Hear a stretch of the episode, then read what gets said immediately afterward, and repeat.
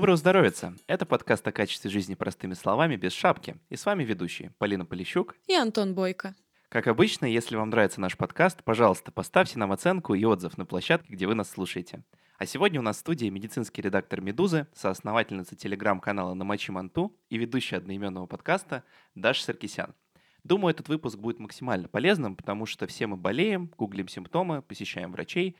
И сегодня мы с Дашей поговорим о том, как быть классным пациентом, как врачу и пациенту найти общий язык, всегда ли самолечение это плохо, а также как в русскоязычном интернете искать достоверную информацию о медицине. Даша, привет. Привет.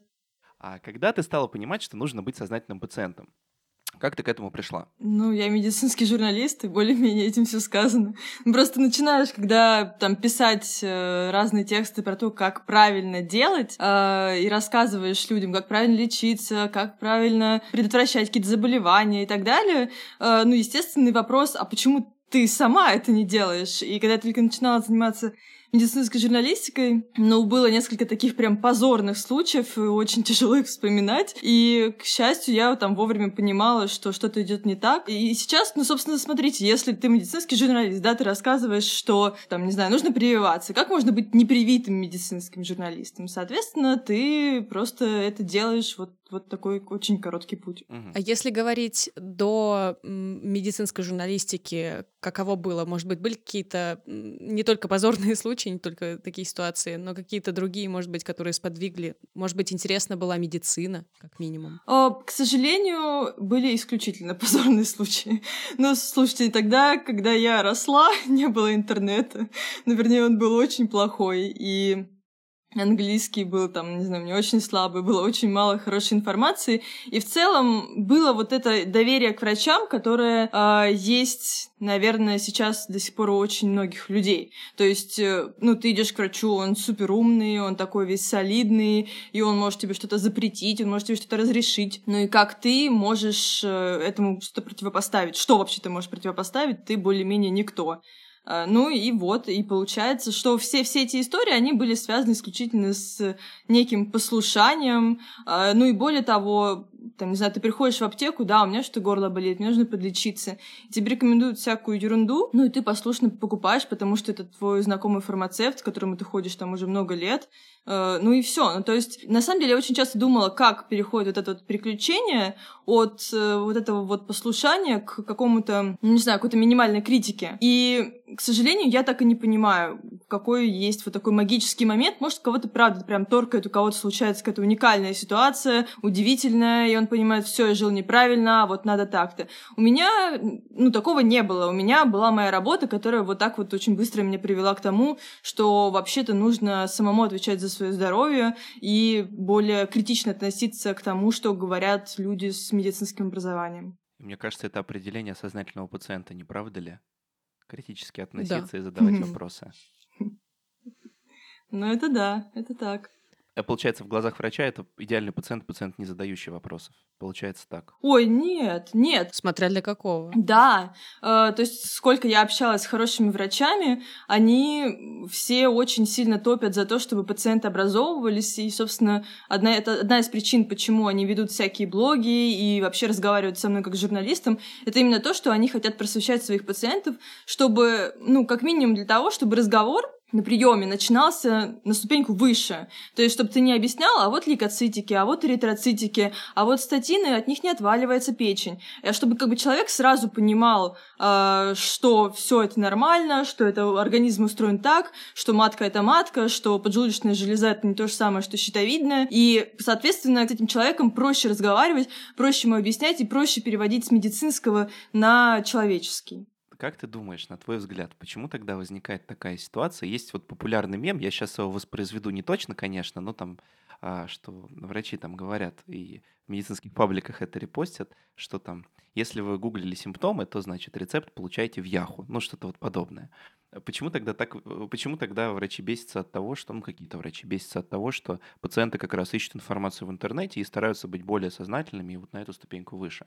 Почему это происходит? Ну, к сожалению, тут врачей тоже очень можно понять, они тоже э, в не очень хорошей ситуации. Я бы так сказала, так реагируют, вот про Яху говорят, да, люди, которые ну, немножко не перестроились. Но их тоже можно понять. Вот смотрите, вы, не знаю, вы делали какое-то свое дело очень много лет. И вы совершенно точно уверены, что все делаете правильно. И вы, ну, уже не помните, откуда это все вы взяли, в общем-то, ну, как-то так наработано, опыт, где-то прочитали все дела. И вы это делаете, и как бы никто никогда не подвергал ваши действия сомнению.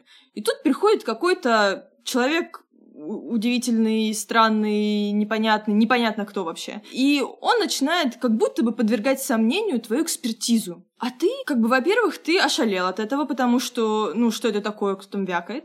А во-вторых, когда ты, ты, ты совершенно точно уверен, что ты все делаешь правильно, но при этом тебя спрашивают, откуда вы это взяли, а ты не помнишь. И от этой злости, может быть, от, от, от того, что тебя застали врасплох, и ты не можешь грамотно ответить этому человеку, который покусился на твою значимость, на твою компетентность, ты ему не можешь нормально ответить, и ты злишься, и, конечно, ты можешь начать огрызаться. Не все так люди делают, но, тем не менее, понять такую эмоцию, понять такую реакцию можно. И, соответственно, а, еще, думаю, тут играет роль тот факт, что а, люди-то часто приходят не с тем, что, а вот вы знаете, я прочитала в рекомендациях Американской академии педиатрии, педиатрии, что вообще-то там то-то и то-то. Нет, они, конечно, приходят с тем, что, ой, а вы знаете, а я вот там прочитал, что абрикосовые косточки лечат рак. И как бы и привет, тебе нужно все с самого начала объяснять. И, конечно, копится раздражение. Если мы э, там говорим о государственной медицине, то, ну, это же, мама дорогая, там не то чтобы, мягко говоря, везде созданы хорошие условия для врачей. И поэтому врачи мало того, что они выгоревшие, задолбанные, заваленные бумажками, так еще приходит вот этот вот человек, человек, который от них что-то требует, и как бы при этом ты не можешь им адекватно ответить, и все, что этот человек получает в итоге, пациент,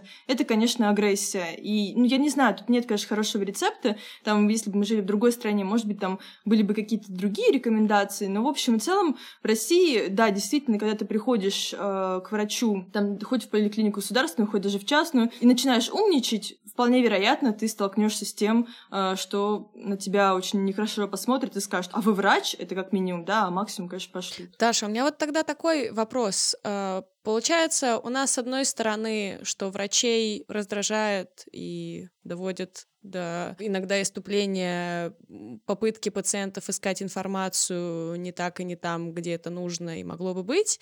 И в то же время часто такое бывает, что докторов совершенно не устраивает, когда пациент не, не знает о своем заболевании ничего. Как быть тогда в такой ситуации? То есть мы понимаем, что у нас есть большая проблема, есть проблема, может быть, отношения даже людей к профессии врача, все-таки она идет обособлена от других профессий. И как быть? Как же быть тогда нам всем? А, ты имеешь в виду пациентов? Да, пациентам, конечно. А, я думаю, что, во-первых, нужно, конечно, начать с того, что труд врача нужно уважать. Какой бы врач ни был, даже если он, может быть, не очень компетентен, это все равно человек, который человек, и человек, который делает свою работу. А, во-вторых, нужно, наверное, понимать, что, опять же, каким врач бы ни был по своей компетентности, он с вами на одной стороне. В любом случае, даже если он злится, он не хочет, чтобы вы умерли у него в кабинете хотя бы, да, ну, а так, как максимум, чтобы вы жили долго и счастливо он хочет. И у вас, в общем-то, одни и те же цели. И если подходить вот с этим, ко всей дальнейшей своей деятельности, то, наверное, можно как-то наладить этот диалог, я бы так сказала. И мне кажется, что все-таки будущее, ну, господи, ну не мне кажется, конечно, это не мое личное мнение, и это просто показывает опыт других стран, что будущее, конечно, за партнерскими отношениями, когда пациенты сами просвещаются, они сами пытаются э, понять, что вообще происходит. И даже если мы, например, посмотрим на какие-то рекомендации для врачей, например, если там обнаружена какая-то непонятная штука в организме, и непонятно, что вообще будет с ней происходить, это будет какой-то э, развиваться, и это будет серьезное угрожающее жизни онкологическое заболевание, или это онкологическое заболевание, там, это опухоль, да, она останется тех же размеров. И тут степень вмешательства, ну, как бы она останется тех же размеров, да, и человек умрет 90 лет э, от того, что его сбила машина. А степень вмешательства, она, безусловно, зависит от ценности пациента. То есть пациент, он, безусловно, участвует в принятии решений, и это вот именно за этим будущее. А, то есть есть он может сказать, нет, сорян, мне не нужны все эти ваши иголки, э, трубки и все остальное, что вы собираетесь в меня засовывать. Э, я хочу пожить, подождать, пока, в общем, посмотреть, как оно будет развиваться. А кто-то может скажет там, что, ой, блин, я не могу жить, пока я знаю, что во мне что-то растет, я хочу, чтобы вы меня потыкали. И это, безусловно, здесь решение пациента. В России с этим, конечно, сложнее, и это практикуют гораздо меньше, чем э, на Западе, но тем не менее. В общем, к чему такая длинная прелюдия? К тому, что пациент должен, ну окей, никому не должен. В общем-то, хорошо, если пациент э, много читает и образовывается, и для этого на самом деле есть все ресурсы. Да? Сейчас говорят, там, что на русском мало пишут, кто-то говорит, что стали больше писать, но все равно мало. Ну, тем не менее, эти ресурсы есть, они, может, может быть, есть на английском, но тем не менее, те люди, которые хотят э, что-то найти, они, в общем-то, обязательно найдут. А куда смотреть? Если мы про российский говорим а. сегмент интернета. Я, я предвосхищаю ответ, однако я полагаю, он будет полезен слушателям тем не менее. Ну, смотрите, э, здесь если мы говорим о таких базах, которые были бы аналогичны э, базам на английском языке, в которых освещены более-менее все возможные темы от грудного вскармливания до паллиативной помощи при онкологических заболеваниях, и если мы говорим о тех ресурсах, в которых не только это есть, эти тексты, но они обновляются регулярно, то, ну, простите, я такого не знаю. То есть даже э, когда мы говорим о каких-то хороших СМИ, СМИ очень редко обновляют свои статьи. Вообще эта практика, можно сказать, она появилась не так давно, когда достаешь свою статью 16 года и там что-то меняешь в зависимости от того, что изменилось в научном знании. Ну, такое, правда, бывает очень редко. Поэтому на русском ну, если мы говорим про вот прямо сейчас, да, на кого подписаться, чтобы читать и чтобы э, быть в курсе, ну, это более-менее всем известные люди, когда вы подписываетесь да, там, на первые пять человек, да, это тянет за собой всех остальных, потому что эти врачи, в основном это врачи, они рекомендуют кого-то еще из своих коллег. Ну, тоже Сергей Бутри, да, если у вас есть дети, например. Это может быть, например, Ольга Жоголева, это аллерголог-иммунолог, Вадим Бондарь э, из офтальмологов, там, Татьяна Румянцева из гинекологов.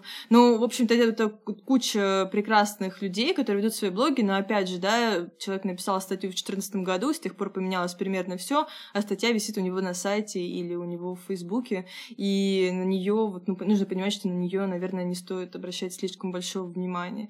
Ну, в общем, к сожалению, ситуация такая, что на русском невероятно мало, и на самом деле пытались переводить какие-то зарубежные источники на, на русский язык, но это все закончилось довольно печально и, ну, по разным причинам, и, в общем-то, к сожалению, я не могу ничего рекомендовать такого вот классного. А топ-3 английских ресурсов, англоязычных? Потому что, ну, Google Translate, он тоже нынче, так сказать, всепроникающий, можно даже без знания языка прочитать страничку. Ну вот, кстати, да, э, на самом деле сейчас Google Translate и Яндекс Переводчик вот в плане терминов они могут даже иногда переводить лучше, чем российские переводчики.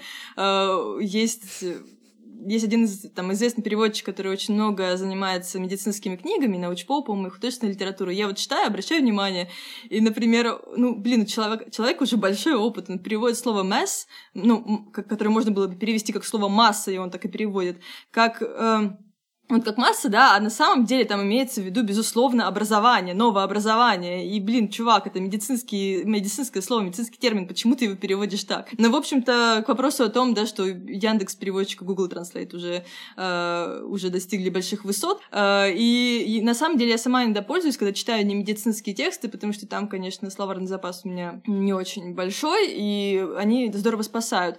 Эм, Наверное, я могла бы рекомендовать ресурсы, вот, ну, если в зависимости от э, состояния человека, да, если у него есть какие-то дерматологические проблемы, то это будет скорее сайт Американской академии дерматологии, если это педиатрия, то это будет сайт Американской академии педиатрии healthychildren.org, но, в общем, если брать какой-то комплексный, это то, чем вы сами, ребята, пользуетесь, да, в Купруме, это NHS, сайт Британской национальной службы здравоохранения, nhs.uk, это, э, безусловно, midlineplus.gov, это американский государственный сайт который также, кроме у них, кроме своей медицинской энциклопедии, у них еще есть ссылки на классные статьи других приличных сайтах, и у них даже есть определенная политика, как они выбирают эти сайты. Туда попадают всякое удивительное, остеопатическое, но в общем и целом довольно приличные, приличные ссылки, приличные организации предоставляют свой контент. Ну и, конечно же, up-to-date для пациентов. Там есть два уровня э, статей, то есть есть The Basics, и он очень платный, это вот прям совсем-совсем, если вы э, чувствуете, что вы разбираетесь в медицине на уровне третьеклассника,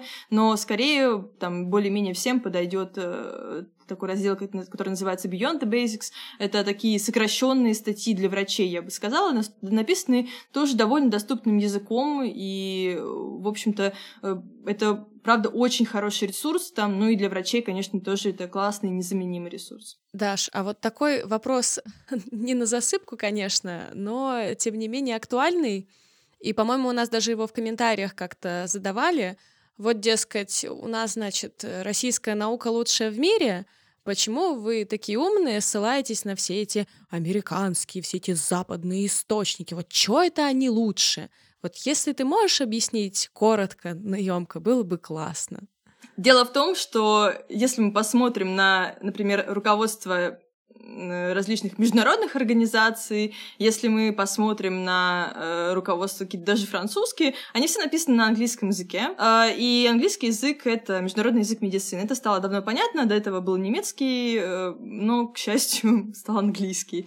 Э, и поэтому мы все обычно ссылаемся на англоязычные ресурсы. Это не обязательно американские ресурсы, не обязательно британские. Это могут быть какие-то более-менее международные. И на самом деле не существует никакой американской, французской, российской э, науки, да, есть какая-то общемировая, и вклад свой вносят в развитие мировой науки иранские ученые, японские ученые, зимбабвийские ученые, всякие ученые. И, в общем-то, потом эти международные организации, они приводят все эти данные в какой-то консенсус и выпускают свои руководства. Вот и все. Если российским ученым есть что вложить э, в это мировое знание, как бы ради бога, ребята, и некоторые, правда, старательно вкладывают, но э, говорить о том, что вот давайте сейчас снова какой-нибудь железный занавес э, тут прикрепим, мы будем спокойненько за ним жить и лечиться нашими традиционными российскими препаратами. Э, ну, ничем хорошим, конечно же, это не закончится по той простой причине, что у многих этих, у многих из этих средств и методов лечения нет доказанной эффективности и, что страшнее, нет доказанной безопасности. И именно поэтому, например, они не применяются за рубежом. И у БАДа в том числе. Да, ну БАД — это международная беда, конечно. Ну, Да, это можно целый отдельный выпуск делать, я думаю, он у нас будет. Еще уточняющий момент. Вот э, ты сама знаешь, как у нас э, даже наши друзья, наши родственники, родители и так далее гуглят медицинскую информацию, если они не имеют отношения там, к медицинской журналистике или не интересуются этой темой. И это получается такое гугление, пусть даже на английском, э, пусть даже на русском, не всегда оно точное. И ты не всегда можешь понять сходу, что ты читаешь какую-то чушь. У тебя нету вот этого списка критериев, по которым ты можешь оценить качество информации. Вот если тебе не трудно, могла бы ты привести э, какие-то отличительные особенности хорошего медицинского текста, качественной медицинской информации, которая человеку поможет, а не сделает ему хуже? Mm. Ну, ты знаешь, мне кажется, все-таки, особенно если человек не очень опытный, лучше начинать вот с тех трех сайтов потому что, ну, там-то уж точно минимальная вероятность, что вы наткнетесь на что-то не то. А если уже там вы почувствовали почву под ногами, у вас развился ваш какой-то булшитометр, вы уже действительно можете идти в Google, потому что все те рекомендации, которые я могла бы дать, они, мягко говоря, не исчерпывающие. И если вы им будете следовать, вы вполне можете посчитать, что сайт WebMD классный сайт, э, на котором можно и нужно пользоваться. Но на самом деле в нем немало ошибок э, и, в общем-то, достаточно много ненадежной информации, Хотя если сра- сравнивать какой-нибудь Natural Induce с очень-очень натуральным уклоном, да, вместе с, с, сравнивать с WebMD, то, конечно, WebMD будет гораздо лучше. Ну, не суть. В общем-то, очень важно, чтобы, во-первых, были даты публикации. И было, в идеале было написано, когда в следующий раз эта информация будет обновляться. Э, это все есть на тех сайтах, которые я уже перечисляла. А, также было бы здорово, если бы там были, например, источники информации, и на сайте, например, Mayo Clinic, если вы откроете, и Medline Plus, Up to Date уж тем более, там везде есть источники информации, потому что это не какое-то озарение пришло к авторам статьи, да, они откуда-то это взяли из каких-то руководств, из каких-то учебников, а, из каких-то научных статей. А, есть еще такой критерий, есть такая организация uh, Health on the Net. Uh, в общем-то, у них есть такой некий значок, который они ставят на проверенные сайты. И, ну, в общем-то, это тоже более-менее критерий, да, лучше с этим значком, чем без него, и там, чтобы попасть, э, чтобы пройти аккредитацию, да, нужно соблюдать там классные правила, в том числе, чтобы у вас были указаны источники информации, ну и так далее. Um, ну и, наверное, там последнее, что я могу сказать из того, что вот так вот сходу вспомню, это просто, когда вы читаете, и вы чувствуете, что там это слишком хорошо, чтобы быть правдой, или вот как-то что-то человека здесь заносит, прям он слишком хвалит, он не говорит про плохое. Ну, скорее всего, здесь э, какая-то подстава и какая-то лажа. А, да, еще очень важно, чтобы вот вы, например, заходили на какой-то сайт, да, и видели вообще, что это, потому что нередко бывает, что э, фармацевтические компании запускают какие-то якобы просветительские сайты, на которых продвигают не очень аккуратно, мягко говоря, какие-то свои препараты, и там, да, может быть, вполне и БАДы, Э, и тут вам нужно, да, посмотреть, кто спонсирует этот сайт, какая это организация, может быть, это пациентская, что было бы неплохо, врачебная, но тоже прям хорошо. А если это там написано внизу спонсируется там тем-то, то, ну, понятно, что лучше отсюда уходить. Очень круто. Очень полезные советы. Здесь а, у меня в голове возникают два немножко противоречащих тезиса. Вот хотелось бы противоречие устранить. С одной стороны, мы понимаем, что если мы приходим к врачу а, излишне подготовленными порой, то это может вызвать негативную реакцию. Вместе с тем, это же в наших лучших интересах быть подкованными, осознанными, в общем, а, критически относиться к информации и так далее. Вот вопрос такой, как а, пользоваться информацией из всех перечисленных источников максимально правильно, чтобы извлечь большую пользу от общения с врачом? То есть читать после и челленджить, что врач сказал – или, или как бы нагуглить симптомы и, в общем, прийти уже к врачу с полной картиной, что доктор, вообще-то у меня, наверное, вот это. Э, как поступить правильнее? Я так как-то раз делала, и меня очень сильно обстебали хирурги, но в итоге мой диагноз оказался правильный. Хо-хо. Вот так. Класс. Но это, кстати, опасная дорожка медицинских журналистов, потому Опасно. что в какой-то момент может показаться, да, что ты знаешь все, на самом деле не знаешь ничего. Но это до меджурналистики было. Вот, да, мне кажется, действительно, все медицинские журналисты могут разделить, делать такую грань свою пациентскую до и после медицинской журналистики. А, вы знаете, я думаю, что действительно, когда у вас там болит, начинает болеть голова или начинает что-то зудеть, принципе, вы можете пойти на, на все эти сайты и посмотреть. Даже там есть какие-то статьи по отдельным симптомам. И вы можете посмотреть, что это может быть, до какой степени возможно самолечение и так далее. Никто не говорит о том, что вы там, не знаю, пошли, сдали общий анализ крови, увидели там какие-то минимальные отклонения, загуглили, да, и нашли на э, сайте в том же Medline Plus, как что это может значить. Там список из 20 возможных диагнозов, выбрали один и пришли к врачу и заявили в городе ему об этом. Конечно, нет. Вы можете просто посмотреть, да, что это может быть, и, в общем-то, там, на, на что это похоже, и что нужно делать при таких-то Э, при таком-то подозрении на эти заболевания. И вы приходите, да, вы разговариваете с врачом, рассказывая обо всех симптомах, симптомах, которые у вас есть. Не просто, ой, вы знаете, вот там, да, у меня действительно болит голова, но на самом деле у меня еще чешется, но я об этом не скажу, потому что это не очень вписывается в диагноз опухоль мозга. А мне хочется, чтобы мне поставили уже, я наконец-то перестала этого бояться. Ну, в общем-то, вам нужно как-то э, более-менее полную картину без редактирования предоставить врачу. И дальше начинается самое может быть, для кого-то неприятное, но, в общем-то, мне пытать врачей иногда бывает даже очень интересно. И я не знаю, как им, и, может быть, я иногда, правда, перегибаю палку. Но просто, значит, там, если ты начинаешь более-менее в теме, да, ты начинаешь спрашивать, а вот скажите, пожалуйста, вот вы мне это назначаете, а что будет э, после этого исследования, после того, как мы получим результат этого исследования, что поменяется? Мы поменяем как-то тактику? Или, в принципе, если будет там, да, положительный анализ или отрицательный, все останется по-прежнему, зачем тогда его делать? А, вы там пытаетесь понять, что хочет найти у вас врач, зачем нужны эти исследования, чтобы поменять тактику лечения, чтобы откорректировать диагноз, чтобы поставить диагноз. То есть вы вообще должны понимать логику врача, потому что потом, когда вы придете домой, откроете э, этот вот листочек, который вам выдали с описанием всего, что вам нужно делать, начнете гуглить, вы не поймете ничего, если вы не понимаете логику врача. То есть, окей, врач вам может сказать, вы знаете, я подозреваю у вас э, гастрит, и при этом назначить там пять каких-то исследований, причем только одно из них э, может подтвердить у вас гастрит. Все остальные фиг знает зачем. Если вы не спросили у врача, что вообще происходит здесь, то, скорее всего, вы скажете, а, пф, это вообще что-то личное, непонятно, скорее всего, хотел что средний чек клиники увеличить или еще что-то. А если вы спросите врача, вполне вероятно, что он вам ответит э, содержательно, что на самом деле я еще подозреваю то-то и то-то, и поэтому, ну, было бы здорово пройти эти исследования. Или он не сможет вам ответить, тогда действительно врач просто хотел увеличить средний чек приема, что, ну, хороший признак для того, чтобы в следующий раз пойти к другому врачу. И есть еще такая опция, ну, она не всегда есть, но тем не менее я ею пользовалась, там, не знаю, моя сестра этим пользовалась. Прямо на приеме гуглить. Ну, не гуглить, окей. Это, конечно, это для очень ограниченной группы людей рекомендации. Например, у меня в телефоне есть приложение Medscape, uh, есть приложение UpToDate, но оно, приложение UpToDate, насколько я помню, могу я ошибаться, доступно только подписчикам под, подписка очень платная. Uh, даже если вы хотите посмотреть Beyond the Basics, да, пациентский раздел, то вам придется смотреть его через э, браузер, а не через приложение. Ну, окей, неважно, кому-то, может быть, и через браузер удобнее. Ну, в общем-то, Medscape — это такой тоже сайт, похожий на UpToDate, только бесплатный, и в нем может быть более коряво и сложно написано, но, тем не менее, там э, есть некая полезная информация по самым разным заболеваниям.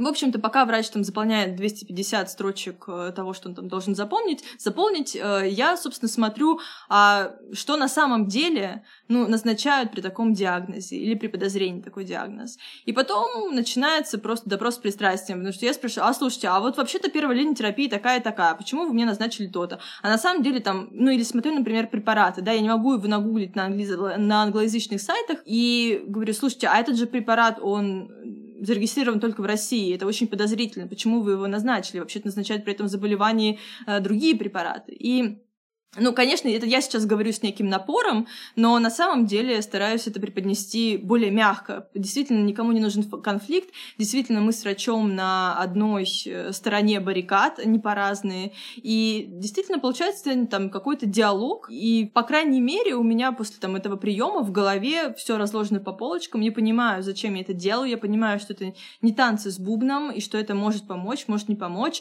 А, но, в общем-то, это осознанный выбор. И я понимаю, что это дико трудоемко для пациента, но, блин, это же не поход в ателье для того, чтобы подшить платье. Это даже не, подход, не поход в парикмахерскую. Это врач, и он что-то делает с вашим здоровьем. Хорошо бы понимать, что именно он делает. Вот у вас были такие вещи, когда вы общались с врачом э, вот так вот очень настойчиво и в формате бурного диалога? Ну, у меня была такая история, и, ну, при том, что я старалась как-то это спокойно преподносить, говорить, а вот, может быть, вот есть еще вот такие варианты, такие варианты, и это прям было тяжко слышать от Арины ларингологу.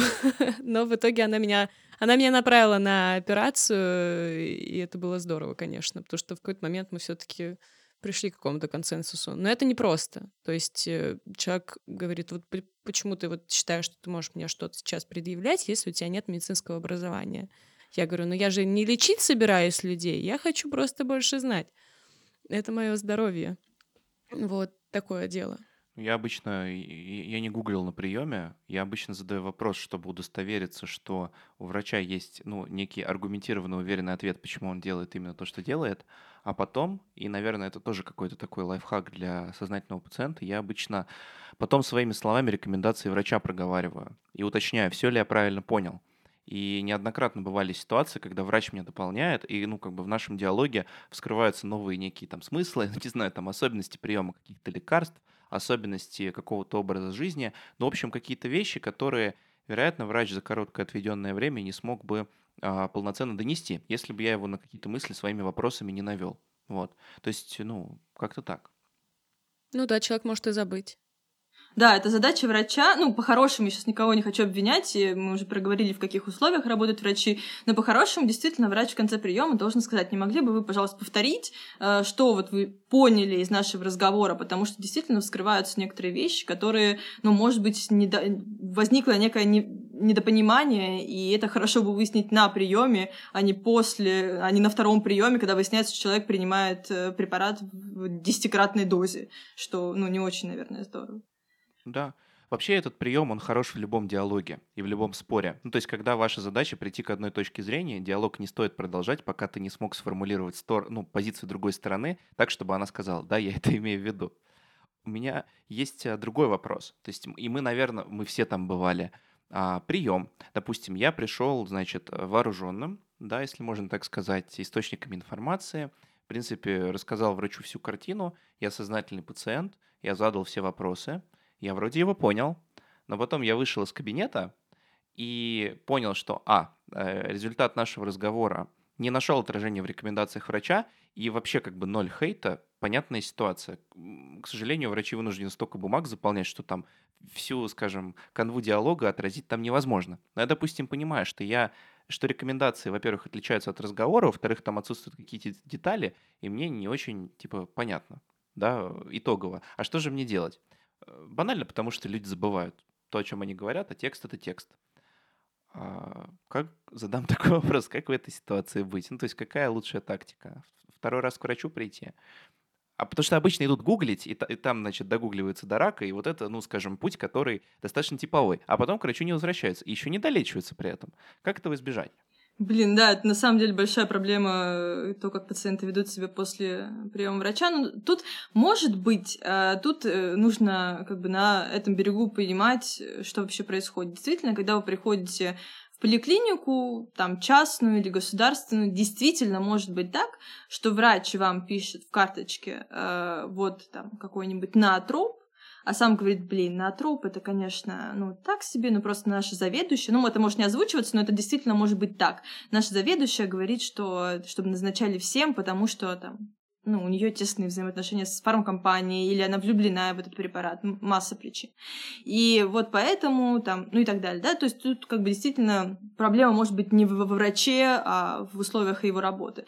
Во-вторых, э, ну, тут я не знаю, наверное, большинство врачей начнет кидать помидорами, я надеюсь, до меня не долетит, но, в общем-то, если пациент приходит и эх, говорит, э, пожалуйста, можно я буду записывать на диктофон наш, э, нашу беседу, не для того, чтобы потом пойти с этой записью в суд, на что вообще-то человек будет иметь право, а, а чтобы дома переслушать, э, вдруг я что-то не понял, а еще там переслушать, показать родным, потому что они могут как-то, ну, по-другому отреагировать и, в общем-то, как-то по-другому понять то, что вы сказали.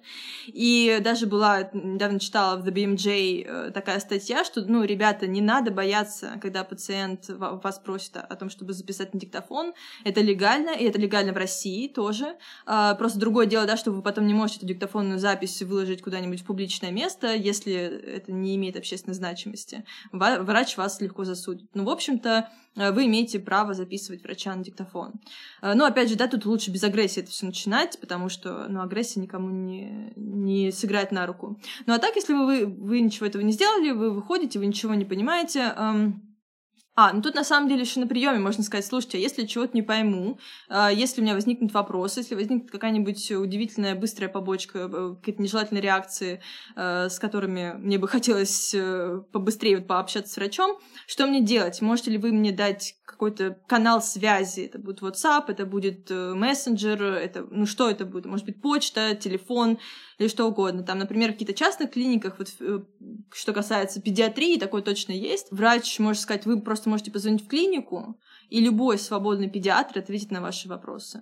Или там напишите мне, я когда смогу, тогда отвечу. Или напишите мне письмо, и в теме поставьте срочно, я отвечу вам быстрее. То есть это такая простая коммуникация. Понимаете, когда я все это говорю, это, конечно, немножко съеживаюсь, скукоживаюсь, потому что, ну, блин, я понимаю, как выглядит государственная поликлиника и как будет выглядеть этот диалог. Понятно, что это будет э, вызовет массу недопонимания. Я не знаю, что рекомендовать в этой ситуации. Нет, не надо идти на сайты удаленных консультаций, это не очень хорошая идея, там непонятно, кто обычно консультирует. Я не знаю, что в этой ситуации делать, особенно если у вас нет э, денег на частную клинику. Просто как бы сорян, да, возможно, записывайтесь к врачу на через две недели, и тогда только вы узнаете всю правду о том, что на самом деле вам нужно делать. Вот и все. Но мне кажется, все равно есть смысл пытаться, как ни крути. Вот ты сама говоришь, что не стоит э, врубать вот эту агрессию, да, потому что ее и так много, она везде. Она mm-hmm. даже, да и в частных клиниках бывает уж положа руку на сердце, на самом деле, пассивная в том числе. И если каждый будет хоть, вот, хоть немножко этот градус снижать и пытаться это делать, мне кажется, что может, может, может быть лучше. Все-таки и пациенты, и врач, которые созданы друг для друга, смогут найти друг друга. Будем верить в это. Да, ну, лирическое отступление. У меня есть вот другая любимая тема — это самолечение. А, она не так прозрачна и понятна, как кажется. И в связи с этим у меня вопрос. Вот есть специалисты, которые которым не очень нравится вот эта идея доступности медицинской информации для пациентов, потому что им кажется, что тогда пациенты будут, ну, не пациенты, просто там люди, у которых еще даже нет каких-то заболеваний, а, будут прибегать чаще к самолечению.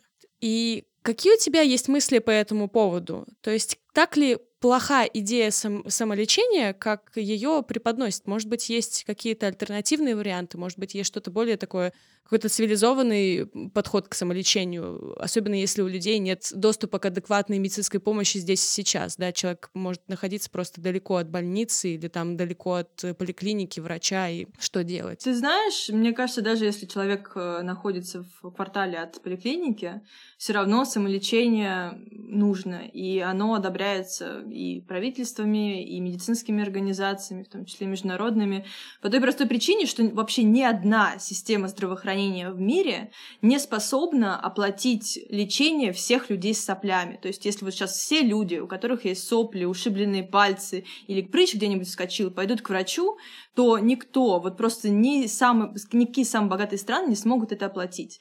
И причем, ну, окей, доступную и качественную, не так, чтобы там через три месяца ты попал к врачу, да, чтобы сразу и чтобы врач был классный. Такого нигде нет.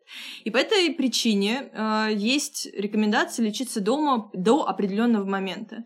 То есть э, там для чего, например, нужен сайт той же Британской национальной службы здравоохранения, для чего э, американские врачебные организации и там, государственные создают сайты для пациентов контент. Для того, чтобы человек э, с там, тем же прыщом зашел на сайт, посмотрел, что ну, вообще-то можно лечиться так и так, а если мне это не поможет через две недели, тогда я пойду к врачу. Э, или если у меня там на самом деле, кроме этого симптома, есть еще повышенная температура, и у меня какие-то как-то очень неподвижная шея, то, наверное, мне нужно вызвать скорую. И тогда действительно, ну, это все работает. А, плюс еще смотрите, какая история. А, даже если бы у нас там все были, все страны очень богатые и могли себе это все позволить. Вообще в больнице, поликлинике, конечно, лучше ходить поменьше, потому что вы туда пришли а, с, я не знаю, с тем же, ну, окей, конъюнктивит, туда повод, конечно, идти к врачу. Ну, вы, вы, да, вы туда при, пришли, например, не знаю, шелушащейся на пальце кожей, а, а заразились корью и потом еще пролежали в реанимации какое-то время. Ну, не очень хорошая история. А, и больницы и поликлиники это, конечно же, рассадники инфекции. Чем меньше туда вы ходите, тем, конечно же, лучше. Плюс еще есть такая не очень очевидная вещь, и за это тоже обычно очень сильно ругаются, когда про это говоришь. Если ты приходишь к врачу, да, и он смотрит на тебя и думает, вот я сейчас не наз... ну вот вроде бы все нормально, да, но я вот сейчас не назначу там какую-то томографию, фотографию. И, а потом, а у него оказывается там все серьезно. И потом будет там суд. Ну, в России суд может быть там меньше перспектива, в Америке чаще бывает, да, но тем не менее может быть какое-то очень неприятное разбирательство. А, и это называется defensive medicine, да, то есть защитная медицина. Врач перекрывает, извините, пожалуйста, свою задницу. В этом нет ничего плохого в целом. А, но, в общем-то, пациент э, по большому счету иногда может пострадать по той простой причине, что он идет на все эти 25 исследований, которые ему назначили для того, чтобы врач а, защитился. И, ну, или врач может даже думать не о своей защите, да, а вот как бы чего не вышло, вот назначу-ка я все это. У человека находит что-то подозрительное, а потом начинают опять же в него тыкать иголками, э, и случается какое-то осложнение. Это вот тыкание иголками, да, и все становится гораздо хуже, чем было в самом начале. Это не очень хороший исход. Или, например, бывают э, вообще восхитительные ситуации, когда у человека находят э, что-нибудь э, удивительное, там, вроде той же невризмы, э, или кисты, или опухоли и так далее, э, и ставят его перед прекрасным выбором. А вот вам нейрохирургическая операция, э, которая уберет вашу аневризму, и у нее достаточно высокие риски летальности, или вы э, живете с аневризмой и думаете, что она в какой-то момент может разорваться, но риски того, что она разорвется, меньше, чем умереть на операционном столе. Что вы выберете? Прекраснейший выбор, который возник просто из-за того, что человека с мигренью отправили на томографию, хотя ему эта мигрень, э, при этой мигрени не нужна была томография. В общем-то, это тоже последствия э, того, что вы пошли к врачу в то время, когда вы могли сидеть дома и лечиться довольно успешно, самостоятельно, опять же, до определенного момента. Но чтобы уже поставить точку как бы в разговоре про самолечение, могу сказать, что Всемирная организация здравоохранения вполне себе признает ответственное самолечение и там выпустила какой-то огромный документ на эту тему. В общем-то, не все так плохо, если человек лечится сам. Но, кстати, э, это может быть лучше, если в стране нельзя купить антибиотики в аптеке, а у нас, как вы понимаете, да, ты приходишь в аптеку, и, в общем-то, весь мир у твоих ног. Ты можешь купить более-менее все, кроме наркотических обезболивающих и, там, в последнее время антидепрессантов. Все остальное ты можешь купить, и это, конечно, не очень здорово. Но если вы зайдете на сайт NHS, э, любой другой сайт, там, э, по-моему, в лучшем случае рекомендуют безрецептурную антибактериальную мазь, э, при каких-то там неприятностях с кожей, а во всех остальных случаях там антибиотики вам нужно будет э, получать исключительно по назначению врача, и фармацевт вам не продаст без назначения врача. Да, такой интересный барьер получается. Наверное, в чем-то в заключении хотел такой вопрос задать. Тема нашего подкаста «Как быть классным пациентом». На твой взгляд, а зачем пациенту, в принципе, быть классным? Для чего или для кого? А, ну, чтобы жить дольше. Ответ довольно очевиден. То есть э, люди, которые не любознательны и не читают, они живут меньше. И это на самом деле не просто голословное утверждение. Действительно, опять же, если мы почитаем рекомендации для врачей, там написано, что, ребят, просвещайте пациентов, иначе они тупо не принимают лекарства. А им нужно, например, да, те же там статины или э, лекарства для, э, которые назначаются при повышении, да, повышенном давлении.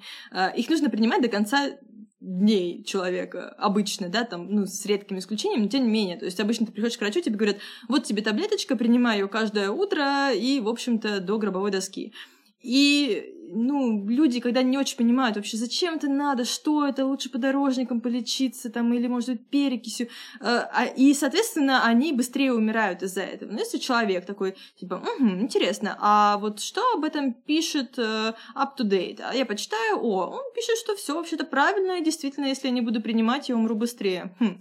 И человек начинает действительно принимать, и Просто потому, что он понимает, зачем. Действительно, очень сложно, когда тебе говорит какой-то богоподобный э, образ, что вот ты должен принимать эти таблетки. Но тебе сложно принять, что вообще, почему происходит это, почему это со мной, идите все нафиг, все со мной нормально, я себя чувствую хорошо. И как бы у тебя нет мотивации для того, чтобы, э, для того, чтобы лечиться правильно. А если ты в курсе, если ты понимаешь, то, соответственно, ты и живешь дольше. Вот как бы такой простой. Спасибо. Мне стало гораздо легче. Отличный разговор. А, спасибо большое. Я полагаю, мы можем завершить. Да, а, я думаю, да. Это был подкаст «Без шапки».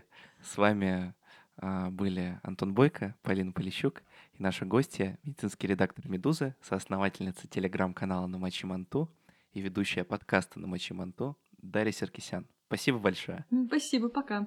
Спасибо. В описании выпуска мы оставили все полезные ссылки и пруфы. Об оценках и отзывах тоже не забывайте. И, кстати, очень советую настоятельно прочекать подкаст на Мочи Манту, который ведет Дарья и ее коллеги. Советую тоже а, поддержать ребят. Они делают классное дело. Продвигают доказательную медицину вместе.